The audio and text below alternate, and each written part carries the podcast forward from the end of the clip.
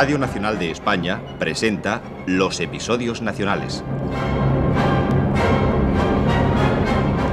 De Benito Pérez Galdós en versión de Carlos Muñiz. Hoy, la segunda casaca. Segunda parte. Interpretan los personajes más importantes Alfonso Casal, Tomás Blanco, María Silva, Antonio Durán, José Franco y Antonio Moreno. Dirección y realización Domingo Almendros.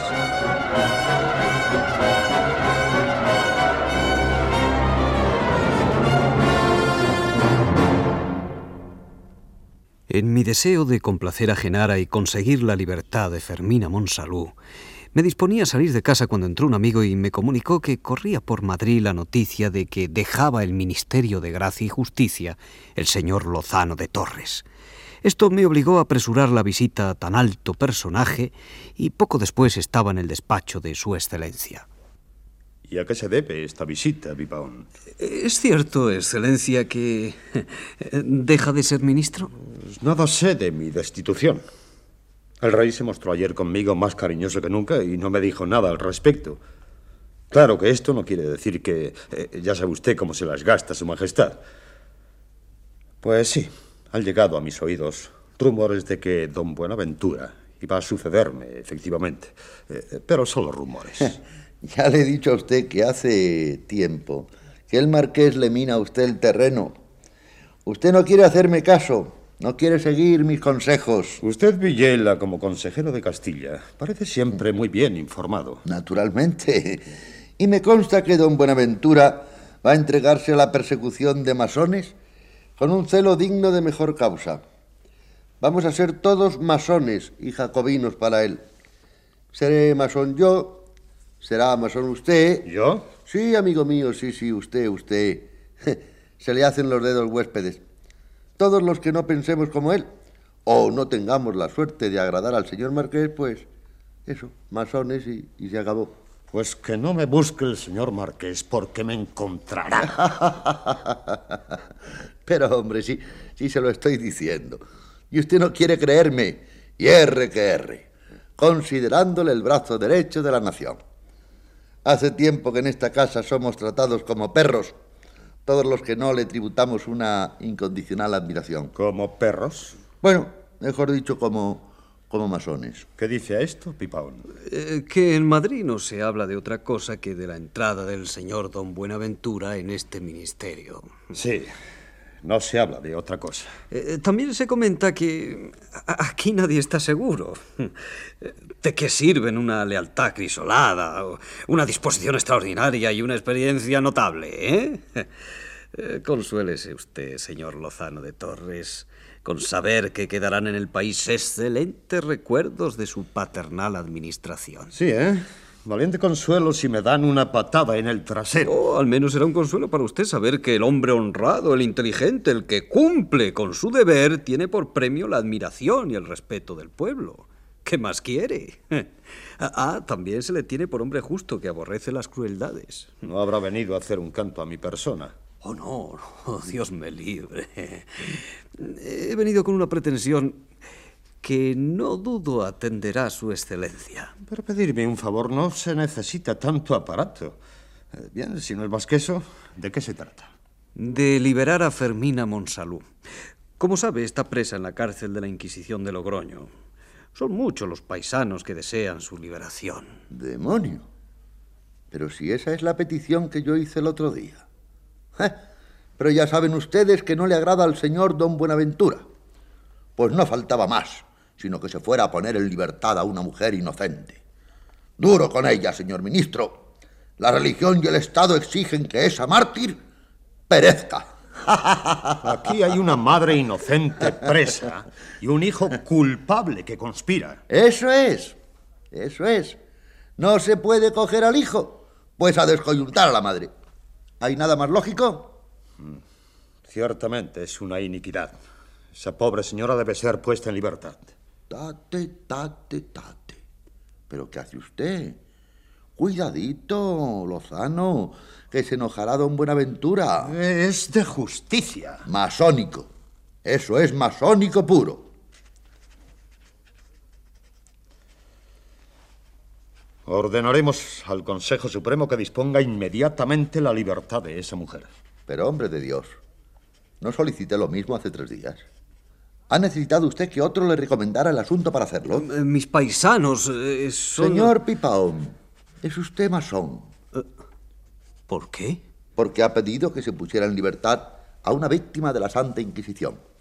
Y también yo soy masón, por haberlo pedido antes. Y también es masón el señor Lozano, porque accede a nuestras peticiones.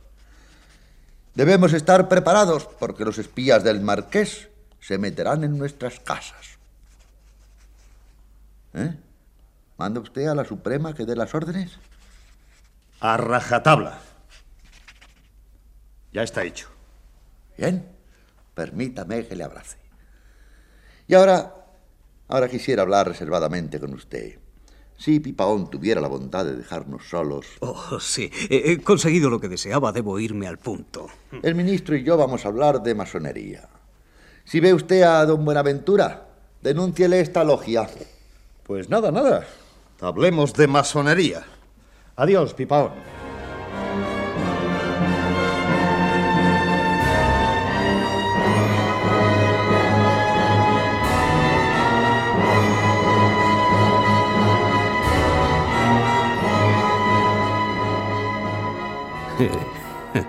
Estaba yo tan sorprendido como satisfecho.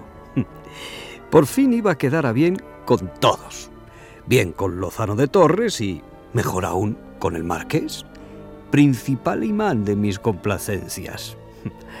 De los servicios que le prestara dependía la provisión de la primera vacante en el consejo. Cuando fui a verle... Pues no. Te aseguro que no tengo noticia de mi posible nombramiento como ministro de Gracia y Justicia. Eh, Si vienes con alguna recomendación... La comisión que hoy me trae es muy otra, don Buenaventura. Vengo a informarle del paradero de Salvador Monsalud. Haber empezado por ahí, querido amigo. Vamos, vamos a buscar al gobernador de la sala de alcaldes y al señor alguacil mayor de la Inquisición de Corte. El Estado y la Iglesia están de enhorabuena.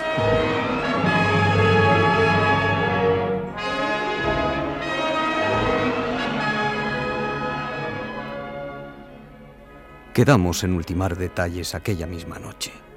Don Buenaventura, aunque marqués, vivía en una casa de huéspedes de la calle de la. Allí íbamos sus espías a verle, sin saber algo de lo que me enteré más tarde. A su vez, a don Buenaventura le espiaban las tres niñas de la patrona y un tal Núñez, compinche de los conspiradores, a través de un agujero abierto en el tabique de la habitación del marqués que disimulaban con un mapa colgado en la pared. Así escuchaban las informaciones, los proyectos y todo cuanto planeaba el familiar del Santo Oficio. Pipaón, no puedes figurarte cuánto hemos penado el señor alguacil mayor y yo en nuestras gestiones inquisitoriales. Recorriendo manzanas enteras de casas, saltando de tejado en tejado como los gatos.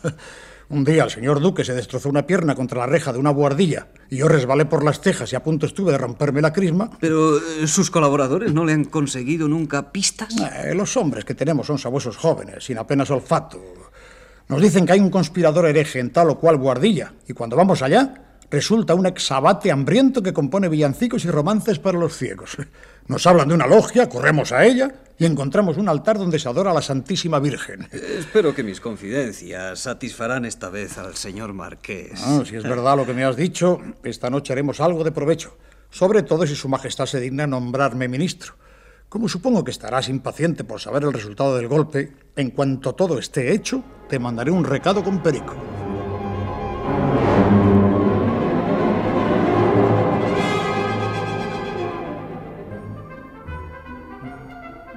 Dejé a don Buenaventura entregado a sus dulces proyectos y después de despachar varios asuntos me retiré a mi casa.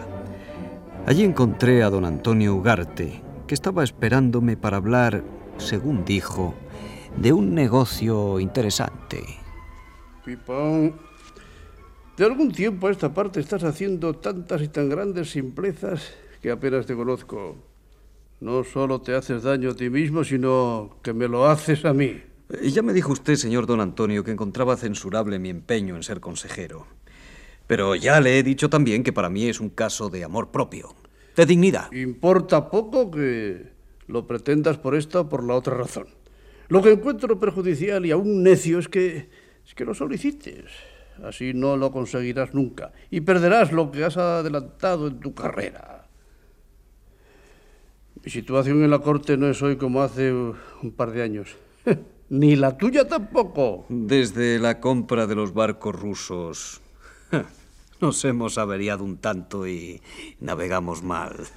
Eh, la compra de los barcos rusos. Ahí tienes un servicio eminente prestado a nuestro país y sin embargo nadie nos lo ha agradecido. Eh, verdaderamente los barcos eh, no valían ni para leña. A decir verdad, yo no creí que fueran tan malos. El señor Bailío me aseguró que podían hacer al menos un viaje. Hmm, no pudo ser peor negocio, don Antonio. Eh, lo digo en relación al país. Si las 500.000 libras que nos dieron los ingleses para indemnizar a los perjudicados por la abolición de la trata se hubieran repartido equitativamente entre los pobres, eh, entre los españoles pobres. No digas tonterías, ¿no? Después de un tiempo volverán a ser pobres de nuevo. Si ha resultado que esos buques están podridos, no es mía la culpa. ¿Acaso entiendo yo de barcos? Además, aquí no quieren sino gangas. Con esas libras, o sea, con 50 millones de reales, se podían comprar seis buques acabaditos de salir del astillero. Si el gran Alejandro sigue con tan buen ojo para los negocios, pronto los rusos no sabrán dónde guardar el dinero de Europa y de Asia. Pero ¿y a mí qué me cuenta? El tratado secreto que se celebró para comprarlos lo firmé yo como secretario íntimo, pero fue el rey quien lo autorizó. Los marineros han dicho que no se embarcan en esos barcos. Los marineros. ¿Ignoras que todos están vendidos a la masonería? Es preciso desplegar gran energía contra esa gente. De momento... De momento se ha encarcelado al capitán de navío don Roque Gruceta eh, por haber dado un informe desfavorable a los cinco buques. Ah, pobre hombre. Le encarcelan por decir la verdad. Y lo cierto es que no quieren embarcarse, don Antonio. Que nadie quiere ir a América en esos cascarones. Porque son unos cobardes. Ni militares ni marinos quieren correr los riesgos de una navegación larga, ni exponerse a las epidemias de América, ni menos entrar en campaña con los rebeldes de un país tan vasto como aquel. Los que vuelven, escuálidos y moribundos, quitan a los expedicionarios las pocas ganas que tienen de embarcarse. Perderemos las Américas, amigo Pipaón. En realidad, si son tan cobardes como usted dice. Y si este último esfuerzo no da algún resultado. ¿Qué esfuerzo ni qué niño muerto, hombre? Pero tú crees que las tropas del ejército expedicionario que yo dispuse llegarán a embarcarse? ¿Mm? Hace poco he estado en Cádiz y pude comprobar que no hay un solo oficial que no esté afiliado a alguna sociedad secreta. Al llegar a la isla se respira revolución. Como al acercarse a un incendio se respira el humo. Pero eh, están tan extendidas las sociedades secretas. Estás en Babia, Pipaón. Las sociedades secretas, clubs, orientes, bueno, como quieras llamarlas, ofrecen hoy una ramificación inmensa dentro de la sociedad. En ellas está comprometida toda clase de gente incluso altos personajes. Sí, sí, eso he oído. Podría citar aquí media docena de sospechosos. media docena. Yo citaría centenares. Ministros, tenientes generales y algún capitán general, vicealmirantes, infinidad de brigadieres, consejeros de Estado, alcaldes de casa y corte, familiares de la Inquisición, hasta inquisidores. Hasta canónigos, hasta frailes hay en la masonería. Oh, ¡Qué horror! Es posible. Pero entonces, ¿qué, qué, va a pasar aquí? Eh, ¿Qué sé yo? Eh, ya, ya, ya veremos. Pero ocurra lo que ocurra, es preciso estar preparado para lo peor. Realmente desde que he dejado de frecuentar la cámara de Su Majestad, vivo a oscuras de todo. Se conoce. Estás con una venda en los ojos, pipón. Yo también he perdido relaciones y ando como tú, algo desorientado. Pero hace tiempo que empiezo a ver claro y pienso que es un suicidio tratar de oponerse eh, al creciente poder de las sociedades secretas. De modo que... He comprendido que va a haber un estallido. ¿Un estallido? ¿Una revolución? Eh, yo soy agente de negocios, no hombre político. Por mi parte, no moveré la mano para impulsarla, pero tampoco para contenerla. Cuando esa revolución venga y vendrá, no quiero que me incluya a mí entre los absolutistas rabiosos. Vamos, que usted, señor don Antonio, tiene ganas de hacer una visita a las logias y codearse con lo más granado, ¿eh? Te equivocas, te equivocas. Jamás iré a las logias. Pero si he de serte franco, aunque no pienso ir personalmente, no me disgustaría tener algún contacto con esa gentuza. ya entiendo, ya. Nunca está de más poner una vela a Dios y otra al diablo. en una palabra, pipón. El asunto es delicado y solo hay un hombre capaz de comportarse con cordura. Mm, ¿Y quién es él? Tú. Pero, pero yo, yo, ¿qué, ¿qué, puedo hacer yo? Lo único sensato y útil que puedes hacer es afiliarte a la masonería.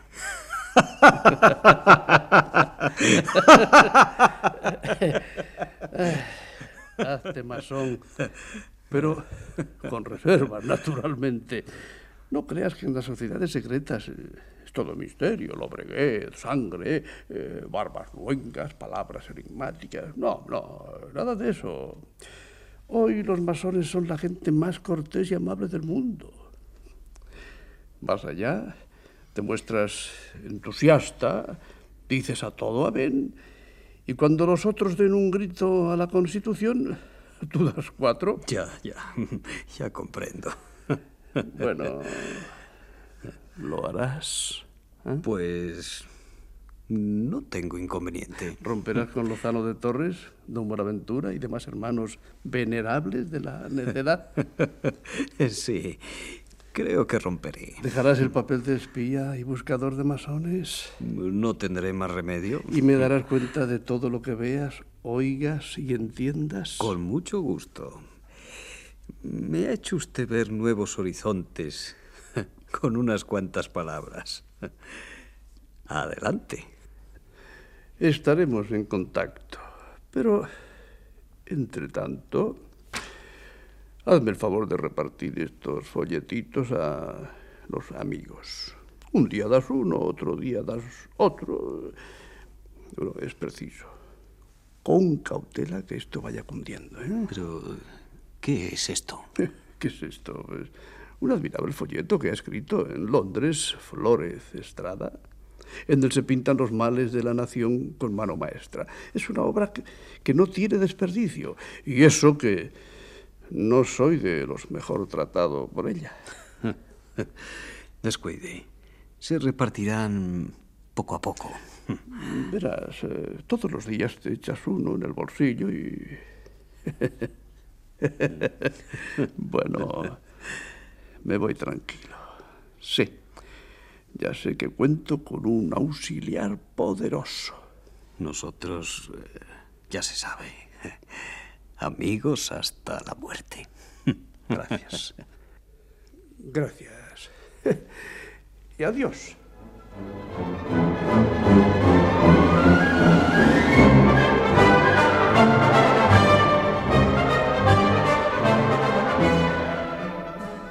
Pronto recibí noticias de don Buenaventura comunicándome el encarcelamiento de Monsalud y sus cómplices. En la carta me invitaba también a cenar para celebrar la detención del traidor.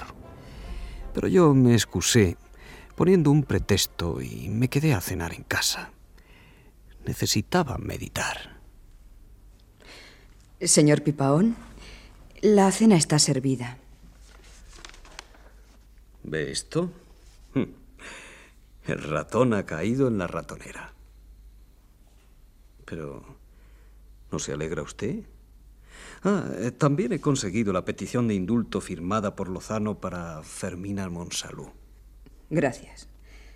Ha quitado usted un gran peso a mi alma. Eh, ¿Podría preguntar los motivos de su eh, falta de entusiasmo? Es que hace unos días que Carlos no me escribe y estoy preocupada. Ah, eh, tal vez se haya puesto en camino y por eso no tiene usted noticias. ¿Sin avisarme? No, no creo. ¿Viene a la mesa? Encantado, vamos allá.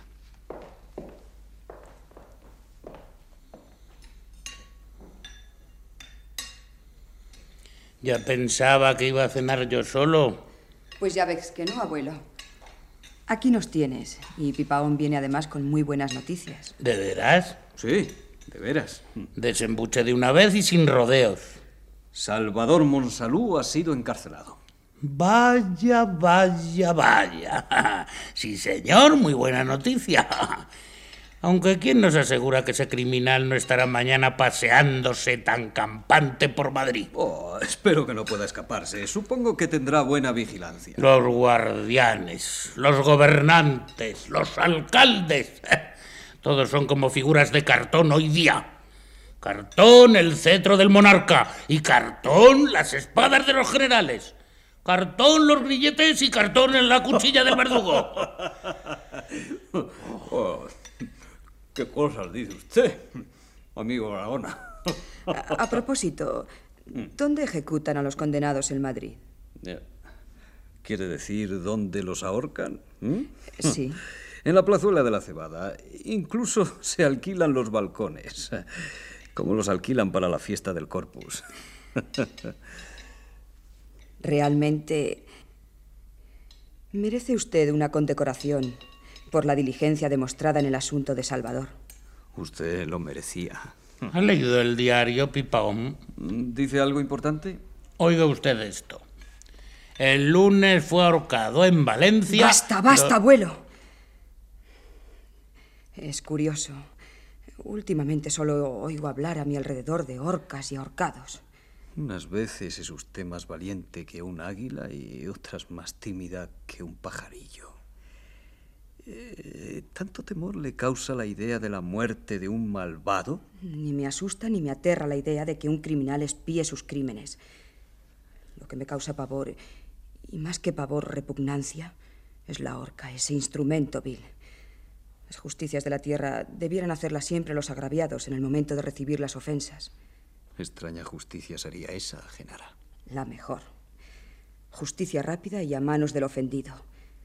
Esa que da tormento al reo y antes de matarlo lo envuelve en una mortaja de papel escrito, me da tanta tristeza como repugnancia. Detesto al criminal y sería capaz de matarle yo misma, sí señor. Pero compadezco al encausado.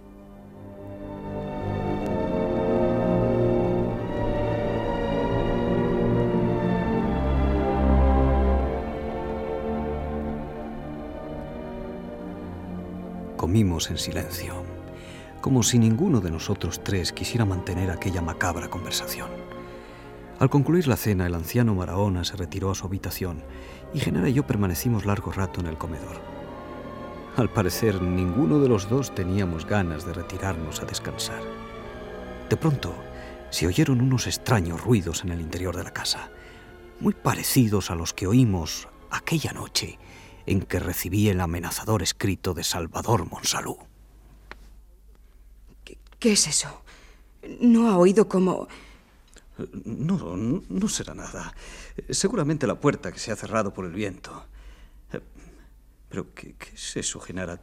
¿Tiene usted miedo? No, tengo frío. ¿No se acuesta usted? Sí, ahora. Paquita. Acompañe a la señora a su habitación. Muchas gracias. Pero esta noche no podré dormir. Hasta mañana. Cuando me retiré a mi cuarto, vi algo que me sorprendió en extremo. Sentado en mi propio sillón, contemplándome con una burlona sonrisa, estaba el mismísimo Salvador Monsalú. No te asustes, Juan. Eh, Sí, soy yo, tu amigo Salvador. Tú. ¿Por dónde entraste? Vas a alborotar la casa. ¿Qué, qué, qué buscas aquí? He venido para darte las gracias. ¿Las gracias a... a, a mí? Sí. Me has hecho un favor inmenso eh, que te agradeceré toda mi vida. Siéntate. Eh, sí, a ti te debo que se hayan dado hoy las órdenes para poner en libertad a mi pobre madre. A mí, sí, en efecto. Yo fui quien supliqué al ministro... Cediste a mi ruego. Como me lo pedías en aquella hoja. Pero dime, ¿con quién mandaste aquel papel? Lo traje yo mismo. ¿Tú?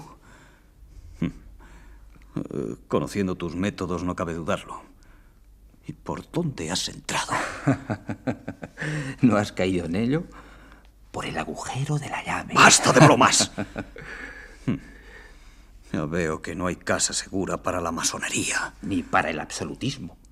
Si yo entro en la tuya, no falta quien entre en la mía. Eh, eso no me lo cuentes a mí. Nunca he sido espía. Pero sí muy amigo de don Buenaventura. Eh, Juan, ¿sabes que esta noche han querido prenderme? He sospechado que tú estarías metido en el ajo. Pre- ¿Prenderte? ¿Y qué tengo yo que ver con eso? Eh, Solo es una sospecha. Me parece increíble que me salvaras y perdieras en un solo día. Y, y he querido apelar a tu franqueza y lealtad para que me digas la verdad. El beneficio sobra mía, pero eh, el agravio... Esta noche han intentado prenderme con tal lujo de precauciones y habilidad que me han llamado la atención. Gracias a la lealtad de un amigo he podido escapar a tiempo y el señor Marqués ha, cogido tan solo a unos pobres aguadores que dormían en el sótano de la casa. Eh, Sé que una señora desconocida sobornó a la pobre mujer del portero.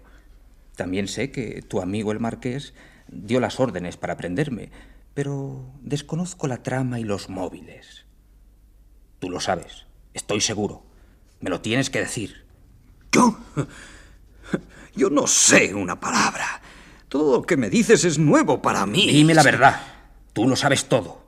Dímelo, Bragas, o, o te acordarás de mí.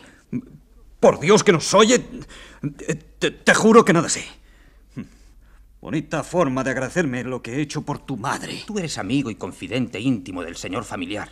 ¿Yo? ¿Yo, yo amigo de ese majadero? Tú no sabes lo que dices. ¿No eres tú de la pandilla de Lozano y del Marqués? Esos tiempos ya pasaron, Salvador. Entonces, eh, has variado mucho de idea. Sí, sí, señor, sí. Mi ruptura con toda esa caterva absolutista es total desde hace tiempo.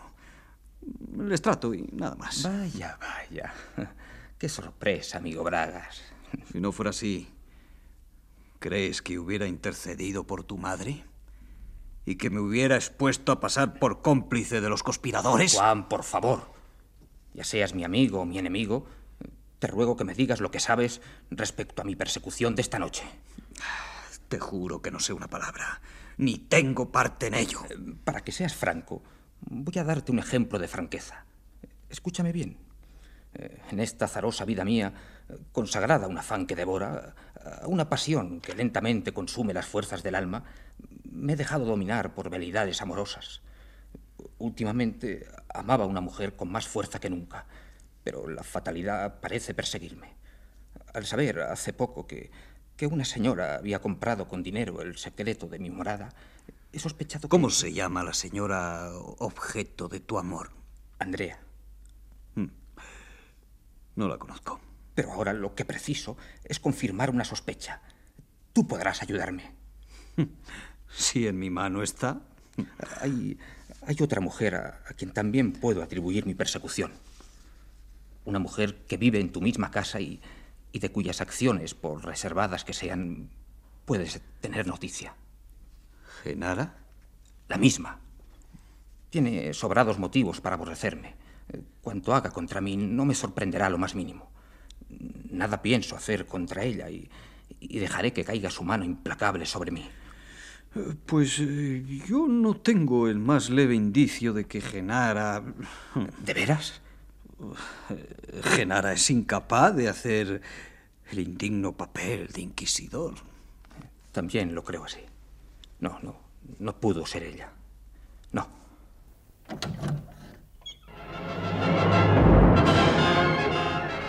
Nos quedamos absortos.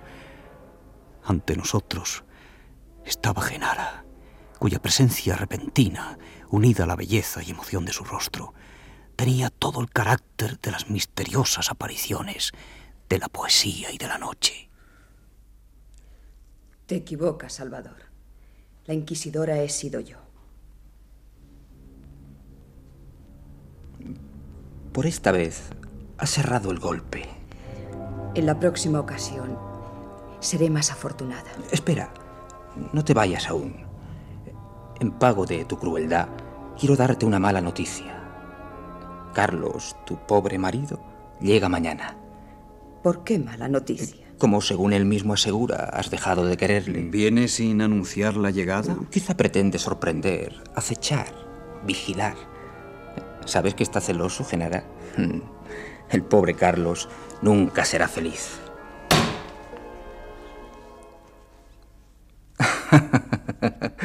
Gran bien me ha hecho tu huéspeda sacándome de dudas. Al fin veo que no he perdido el tiempo viniendo aquí. De modo que era ella. ¿Quieres decir que viviendo en tu casa no, no te había confiado nada? ¿A mí? No puedes figurarte lo que me alegra saber que, que viene Carlos. A ver si esta gente se marcha de una vez de mi casa. Nos llevamos como el perro y el gato. Pero ¿es posible que no os levéis bien los Barahona y tú? Qué extraño, siendo los dos como sois, absolutistas. Si yo fuera absolutista de los de Don Buenaventura, ¿estarías tú tan tranquilo en mi presencia? Por supuesto. A pesar de ser absolutista, no, no puedes nada contra mí, ni en tu propia casa. ¿Cómo que no? Mírame. No traigo armas. Esto te demostrará mi confianza. si yo quisiera. Verdad es que alguno de mis criados puede estar vendido a la masonería, pero... Lo están todos. Todos. De modo que... En mi propia casa. Estoy aquí más seguro que lo estuve anoche en la mía. No, no, no te alarmes por eso. Además es inevitable. Si despides a tus criados y tomas otros, sucederá lo mismo. ¿Sabes que me encuentro bien en tu casa? Si me lo permites, descansaré un poco. Eh, Salvador, la traición de mis criados es inútil. Porque has de saber que no solo soy incapaz de perseguirte, sino que te ocultaré y protegeré caso de que seas perseguido. Vamos, vamos, no, no me confundas más de lo que estoy. Di que eres mi amigo, que, que conservas algo del afecto que hace años nos teníamos. Lo creeré, porque yo soy así de ingenuo y, y porque te agradezco la intercesión por mi madre. Pero no me digas que no eres mi delator, porque me moriré de risa. Te lo repito. Ni delator ni absolutista. Mira. ¿Es absolutista el hombre que se ocupa en repartir estos papeles? El folleto de Flores Estrada. He repartido ya más de cien. Asómbrate, Salvador. He hecho llegar este cuaderno a las manos de su majestad y de los infantes. Cuesta trabajo creer que, que un hombre como tú haya cambiado la casaca. Pues no lo dudes. Y para que te convenzas de una vez, oye bien lo que te digo. Quiero ser masón. Ser masón es no ser nada si no se conspira. Quiero conspirar.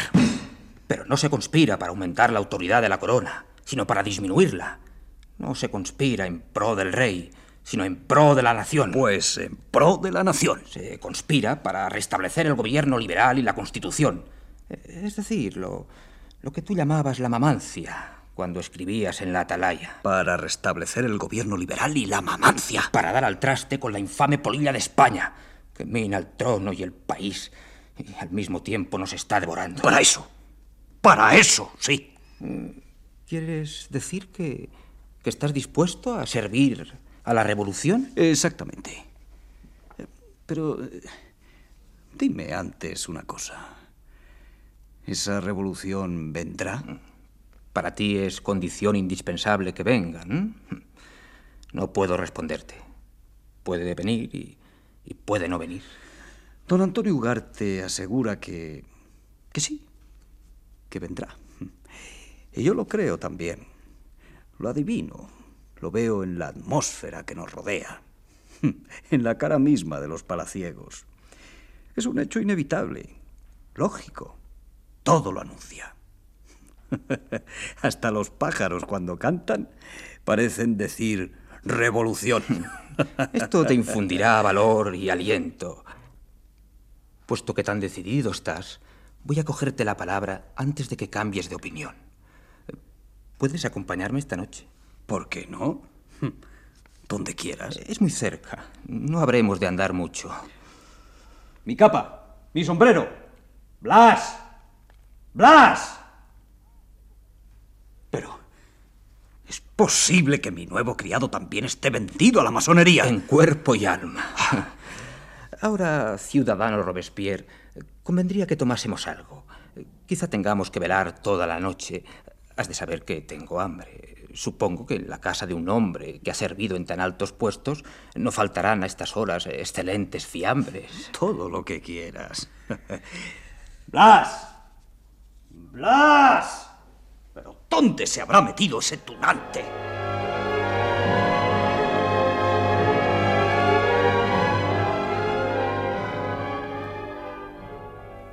Al fin apareció el criado, que nos sirvió un bocado reparador. Yo estaba dispuesto a adoptar una actitud intermedia. Mi papel era el de un honrado repúblico que, comprendiendo con dolor la incapacidad del absolutismo para gobernar a los pueblos, se acercaba a la revolución y le ofrecía sus servicios. Estaba seguro de que, andando el tiempo, me encontraría tan a gusto en la conspiración como en la camarilla de su majestad.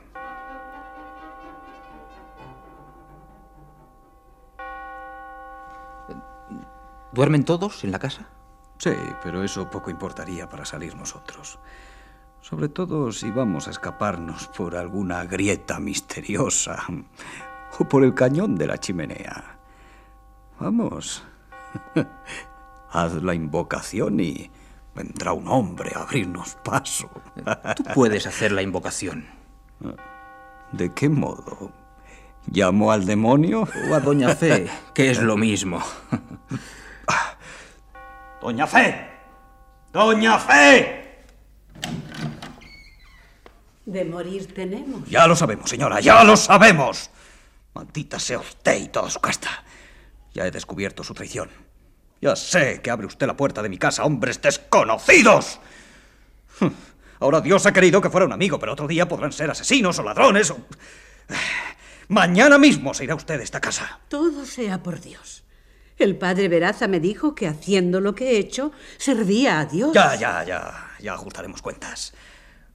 Respóndame usted. ¿Duerme el señor de Barahona? Sí, señor. ¿Y la señora doña Genara? También parece que duerme. Bueno, retírese usted. No, no se retire, doña Fe, que va a ir delante de nosotros. ¿A dónde? A enseñarnos el camino y abrirnos la puerta.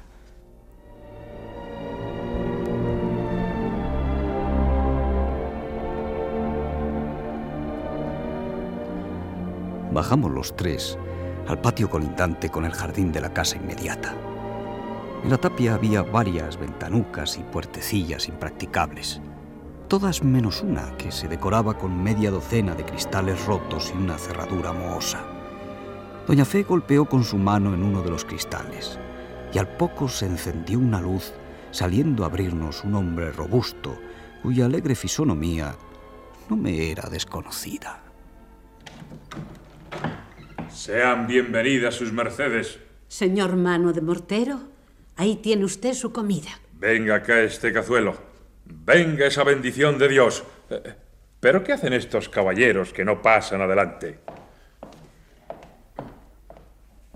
Por aquí. Cuidado con esas losas. No se vayan a dar con las armas que hay colgadas en la pared. Cuidado, cuidado. Un momento. ¿Qué ocurre? No, no veo a Doña Fe, ha desaparecido. Ella ya sabe lo que tiene que hacer. Le encuentro muy bien, don Salvador. Yo a ti también. Eh, ¿Qué tal? ¿Trabajas mucho? Estoy echándole medias suelas al señor definidor. Ah, poca cosa, señor. Si no fuera por lo que cae... ¿El señor es el amo de Doña Fe? Ah, Doña Fe. Excelente, señor. Sí, sí, ya he visto que no le trata usted mal. Eh, ¿Quieren ustedes pasar para allá? Pues vamos.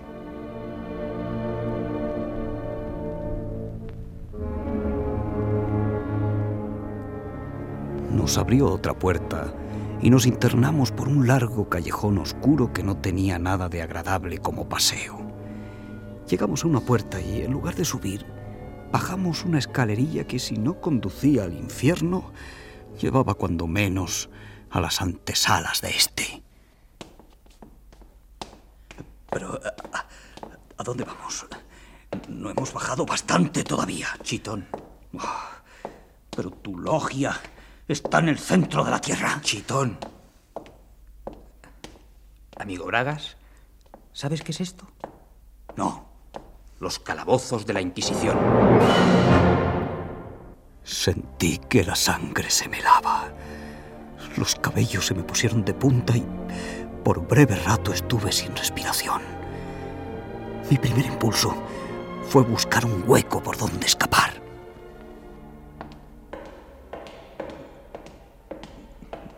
No te asustes. Aquí estamos tan seguros como en tu casa. Después de todo, esto no es tan feo como parece desde arriba.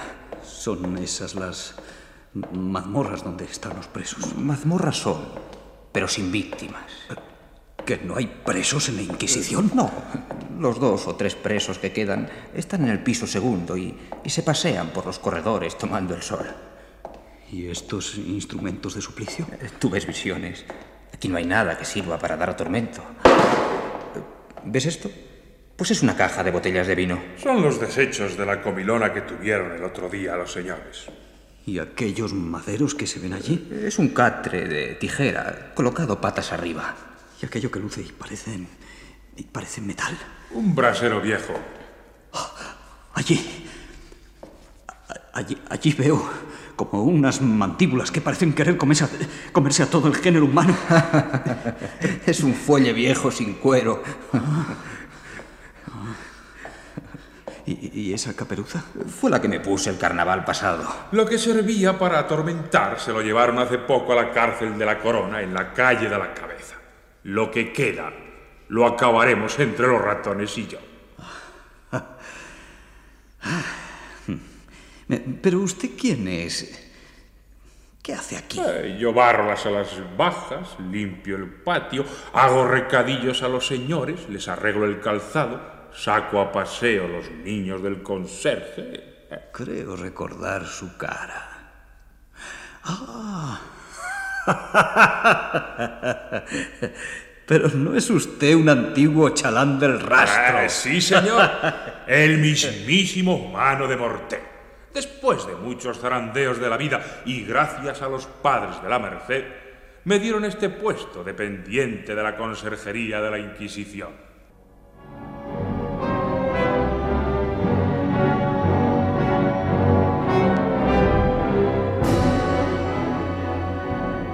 La Inquisición no era muy escrupulosa en aquellos tiempos para elegir el bajo personal que la servía. Quizás por esto ya no quedaban presos. Nosotros continuamos nuestro camino. Pronto dejamos las bóvedas de la Inquisición y subimos otra escalera pasando a un patio donde se despidió nuestro guía. Salvador llamó a la puerta que allí había y abrió un hombre de aspecto vulgar, quien nos hizo entrar en una verdadera casa como todas las que habitan los hombres. Adelante, Juan Bragas. Como si estuvieras en tu casa. Ah, qué ganas tenía de salir de aquel antro. Ay, aquí se respira. Aquí se vive. ¿Eh? Pero estamos en una academia. Hemos pasado de la Inquisición a los libros. Vaya librerías. Esteban, ¿no ha venido nadie? Eh, sí, señor. Allí están los señores López Pinto, Infantes, Eudoquis y media docena de paisanos. Pero, ¿en dónde estamos? ¿Lo has oído decir que Su Majestad nombró en 1814 una comisión de oficiales del ejército para, para que escribiese la historia de la guerra de la independencia? Ah, sí. Eh, dicen que la obra está atrasadilla. Eh, se dio a la comisión un edificio para que se dedicara a esos trabajos. ¿Eso no está en la calle de la Flor Baja? Pues en esa calle y en ese edificio de la comisión estamos. Solo que los señores oficiales, eh, en vez de dedicarse a escribir, conspiran. ¿No se disolvió esa comisión? Sí, eh, pero conservan las llaves y se reúnen aquí. Debe saber que esto no es logia masónica, sino una junta de patriotas. Pero esta reunión, ¿cómo la tolera el gobierno? Ya ves. Yo creo que tiene noticia de ella, pero el gobierno está tan bien minado como la misma Inquisición. Los inquisidores deben olerse algo, pero no se atreven a decir nada porque nos tienen miedo. ¿Miedo los inquisidores? O simpatía. También puede ser. Ven conmigo. Quiero que conozcas a ciertas personas.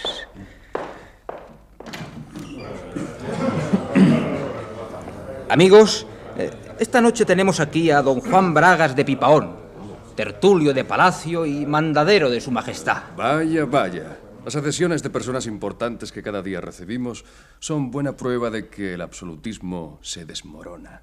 Señor de Pipaón, ¿quién le presenta? ¿Quién responde por usted? Eh, yo respondo, pero siguiendo la costumbre, se extenderá un acta y él la firmará. De acuerdo. Sea bienvenido, señor de Pipaón. Gracias. Sepa usted, amigo, que no todos los personajes importantes que se abrazan a la revolución tienen el valor de venir aquí. Muchos hay que trabajan desde sus casas, en el mismo palacio y en los ministerios. Señores, eh, señores, faltaría esa misma lealtad de que blasono si yo viniera aquí ahora haciéndome pasar por liberal de toda mi vida. Yo no puedo presentarme aquí alardeando de servicios prestados a la causa constitucional, ni afectando un entusiasmo tardío. Diré más, señores. He trabajado contra la revolución.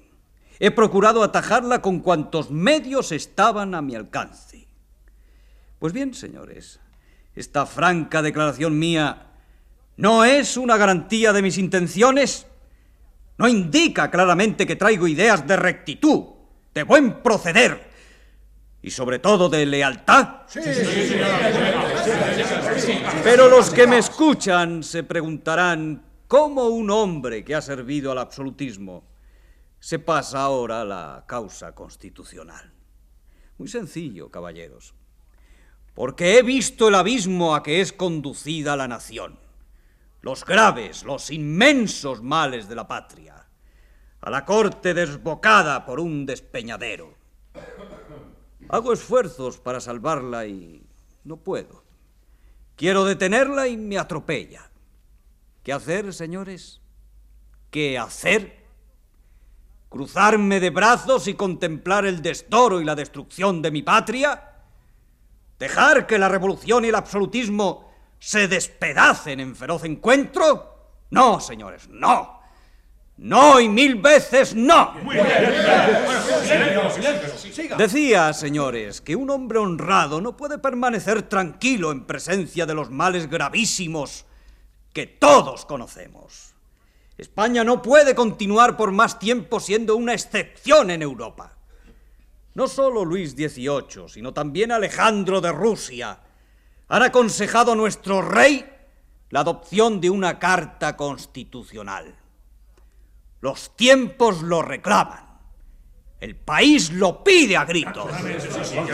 El país, señores, tiene mejor que nadie el instinto de su conveniencia. Y así como aplaudió hace cinco años el absolutismo, aplaudirá después el gobierno liberal sabiamente establecido. Y ahora pregunto, en estas ideas que he vertido y que son norma de mi conducta, ¿hay inconsecuencia? ¿Hay falta de formalidad? Yo no soy ni siquiera revolucionario. Mi sistema político se funda en un orden perfecto, en una concordia preciosa. Gobierno prudente y liberal. Reformas sabias. Respeto a su majestad. Orden. Mucho orden. Como haya escándalos, disturbios sangrientos, me marcharé por donde he venido e iré a llorar en la soledad de mi retiro los males de la patria y los errores y la ceguera de mis conciudadanos. Trabajaré por el cambio de gobierno. Yo no quiero provecho. Quiero ser el primero en el trabajo y el último en la recompensa. Ruego a los presentes que no vean en mí más que un hombre oscuro que podrá equivocarse, que se ha equivocado tal vez, pero que jamás ha fingido sentimientos ni ideas que no sintiera. Yo no sirvo a partidos, ni a pandillas, ni a poderes, ni a reyes, sino a la madre patria, objeto de todas mis ansias, desvelos y amores.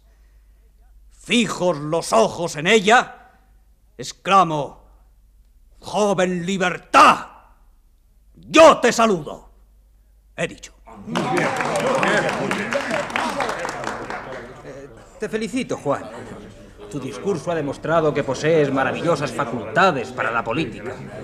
Has empleado hábiles perfidias de lógica y de estilo para, para defender todas las ideas y pasarte de uno a otro campo.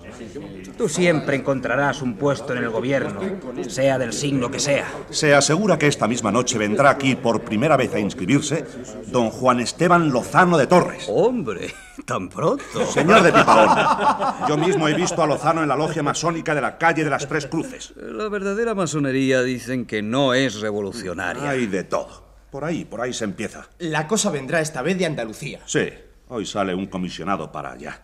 El ejército de la isla y las tropas que están acantonadas en las cabezas de San Juan serán las que nos saquen de penas.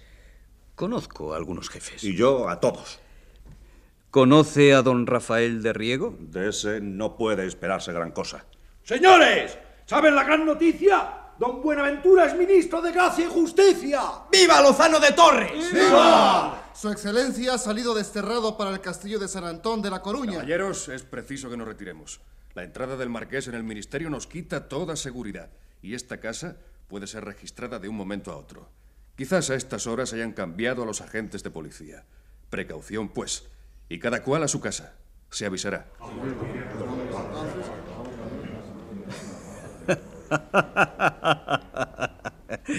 vaya, vaya, Salvador. Así que... ¿Ya soy masón? Masón no. La masonería no es revolucionaria. Esto no es una logia, sino una reunión. Lo que en Francia llaman un club. Ah. De modo que no soy todavía masón. Bueno, al menos seré liberal, ¿no?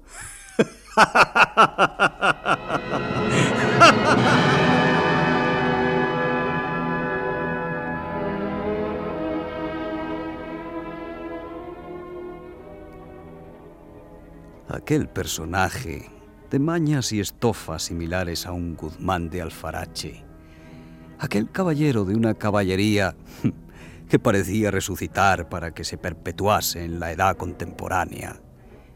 Este servidor de ustedes había consumado su propia revolución. La segunda casaca, no menos ridícula que la ropilla encarnada de un bufón, pesaba sobre mis hombros.